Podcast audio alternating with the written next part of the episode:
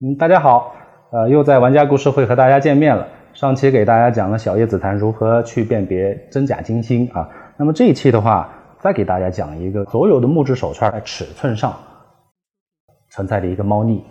那么大家都知道，现在特别是以男的呃，就是男性的这样的一些消费群体呃居多的情况下，文玩市场啊，那么就是说二点零这样的一个尺寸的话，是呃比较。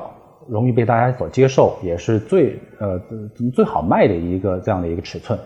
那么很多商家的话都在制作这个二点零这样的一个手串，无呃手串，无论无论你是黄花梨还是小叶紫檀的，或者是沉香的也好啊，包括崖柏啊，这些都是二点零的这样的一些货品啊，是最常见的，也是最好卖的。但是呢，大家都知道啊，就是木质类的手串。往往都是以质量，所谓的质量在这儿指的不是说它的这个就是质量的好坏，而是指它的这个重量啊。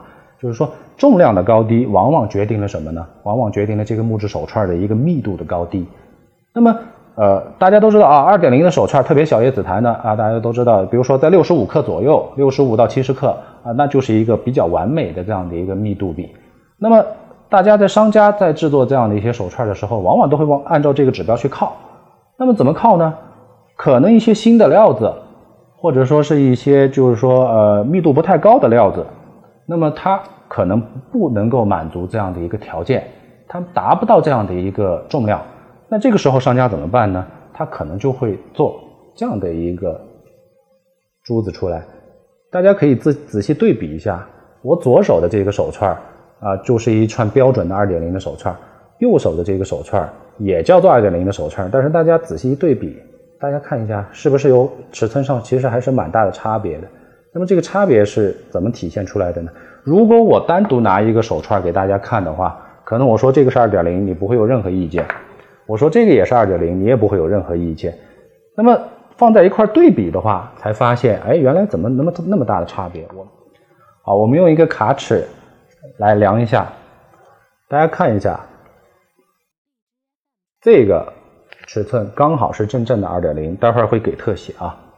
那么这个的尺寸量下来是多少呢？到了二十二，两毫米之差。两毫米的差别能带来多少质量上的差差别呢？我们可以那个实际来称一下。我在这儿给大家准备了一个秤。好，二点二的达到了七十七点九克。那么，如果把这两毫米削掉的话，我估计它顶多有七十克。那么这个啊，就是用通过这样一些比较细微的手段来增加它的重量的。甚至还有一些手串，大家记住，就是说在这样的一个佛头三通后边的话，可能还会加一个背云。